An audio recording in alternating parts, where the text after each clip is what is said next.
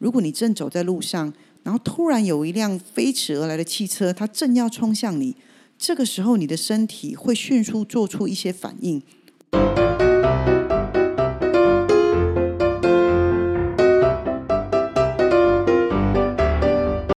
大家好，我是 Grace，欢迎大家今天继续收听我们的节目。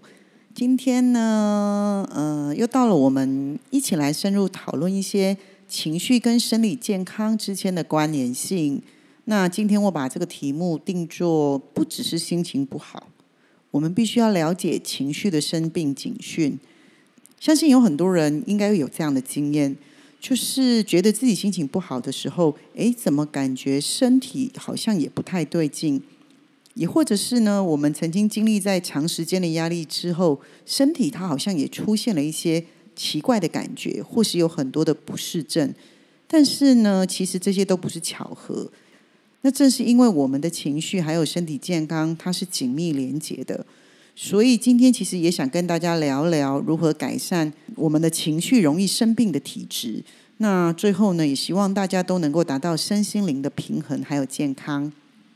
每当我们经历强烈的情绪，例如焦虑啊、忧虑啊，或者是悲伤。我们身体其实都会产生一系列的生理反应，那这些生理反应呢，呃，会包括，例如我们会心跳加快，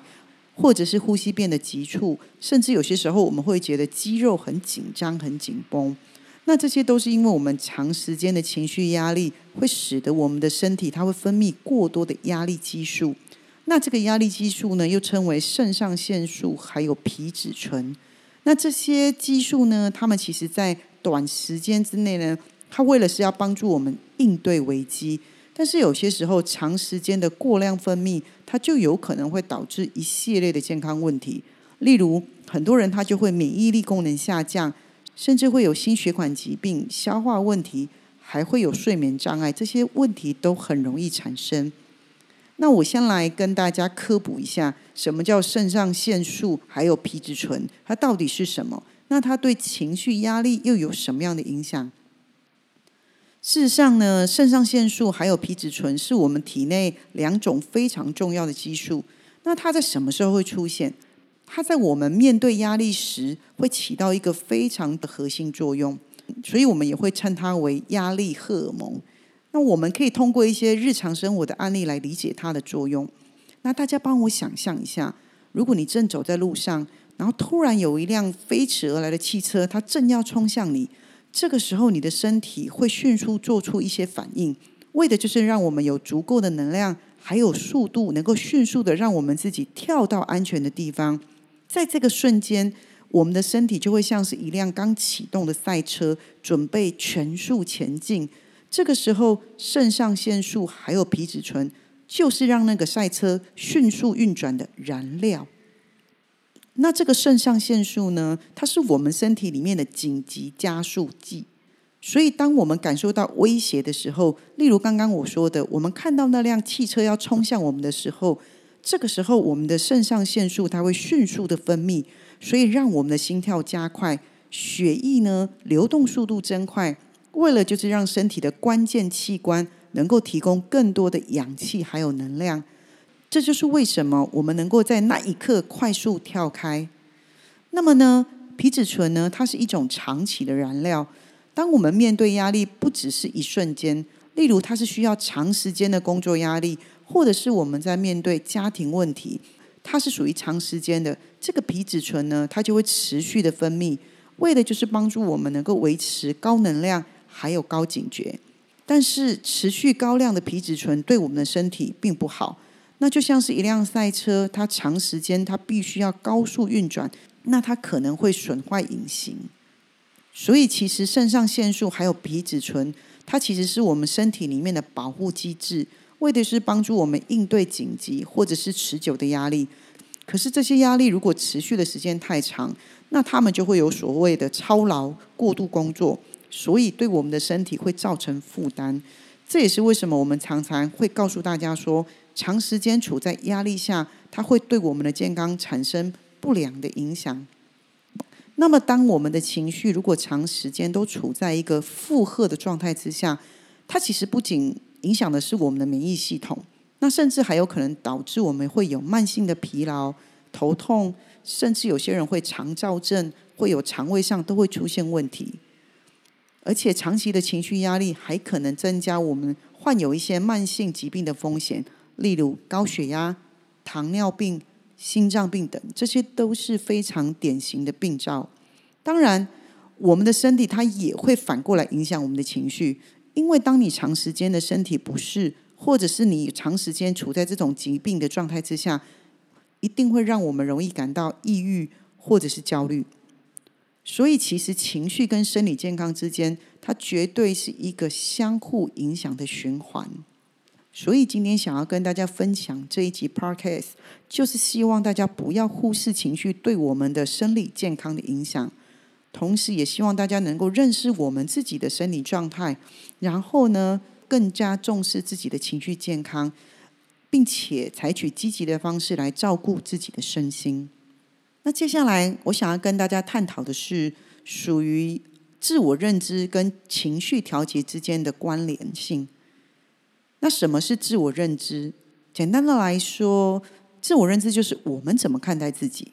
以及我们对我们自己的认识的程度。这涉及的就像是我们之前有聊过的内在小孩。还有你对于自己的信仰、价值观、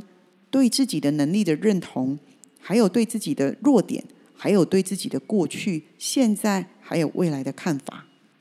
那我们的自我认知，它会怎么样去影响我们的情绪调节呢？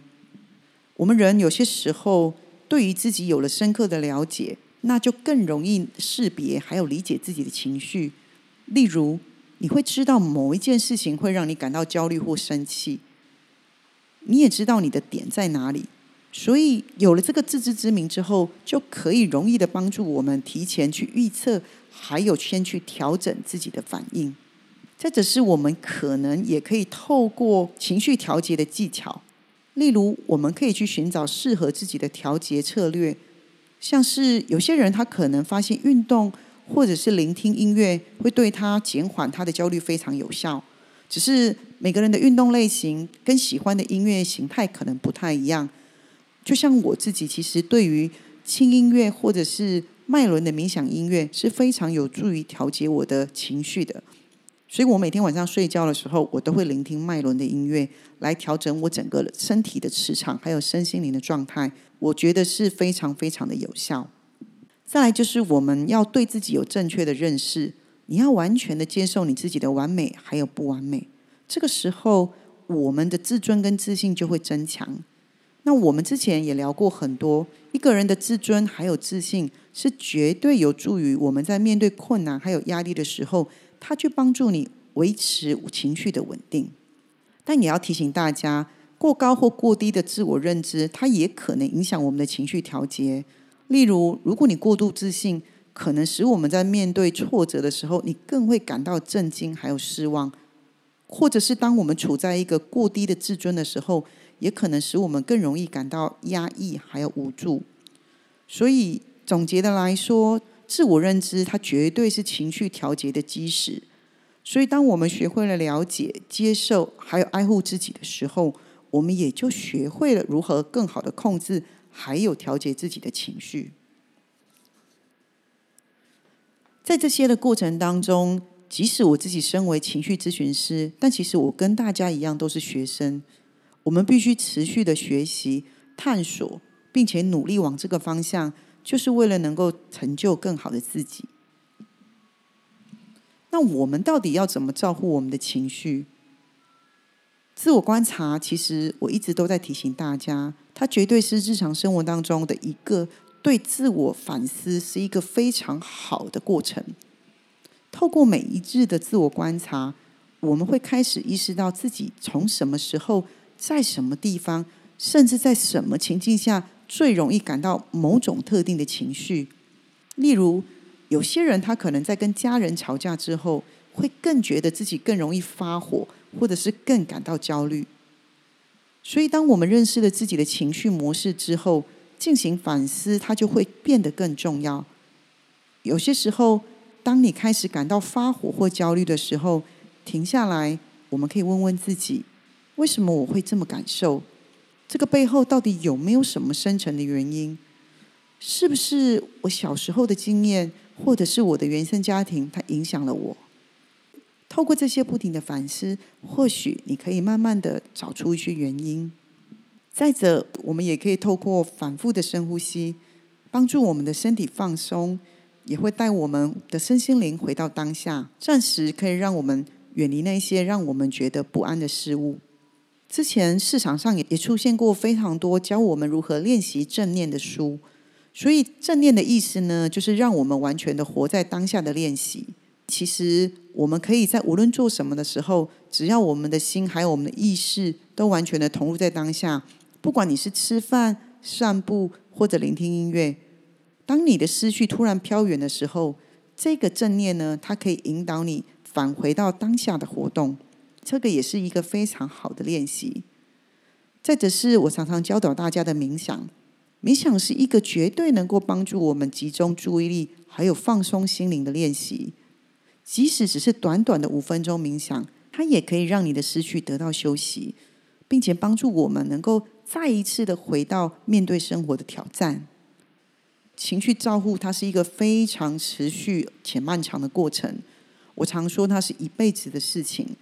但是只要我们持续的投入，一步一步慢慢的进行跟调整，你一定可以建立起一套适合自己的情绪照护策略。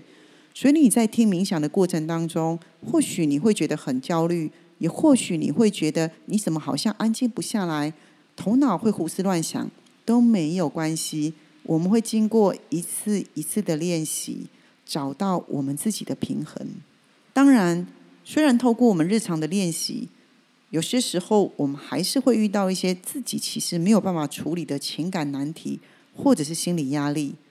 在这个状况之下，我还是会希望大家主动的去寻求专业的帮助，还有支持。那很多人会问，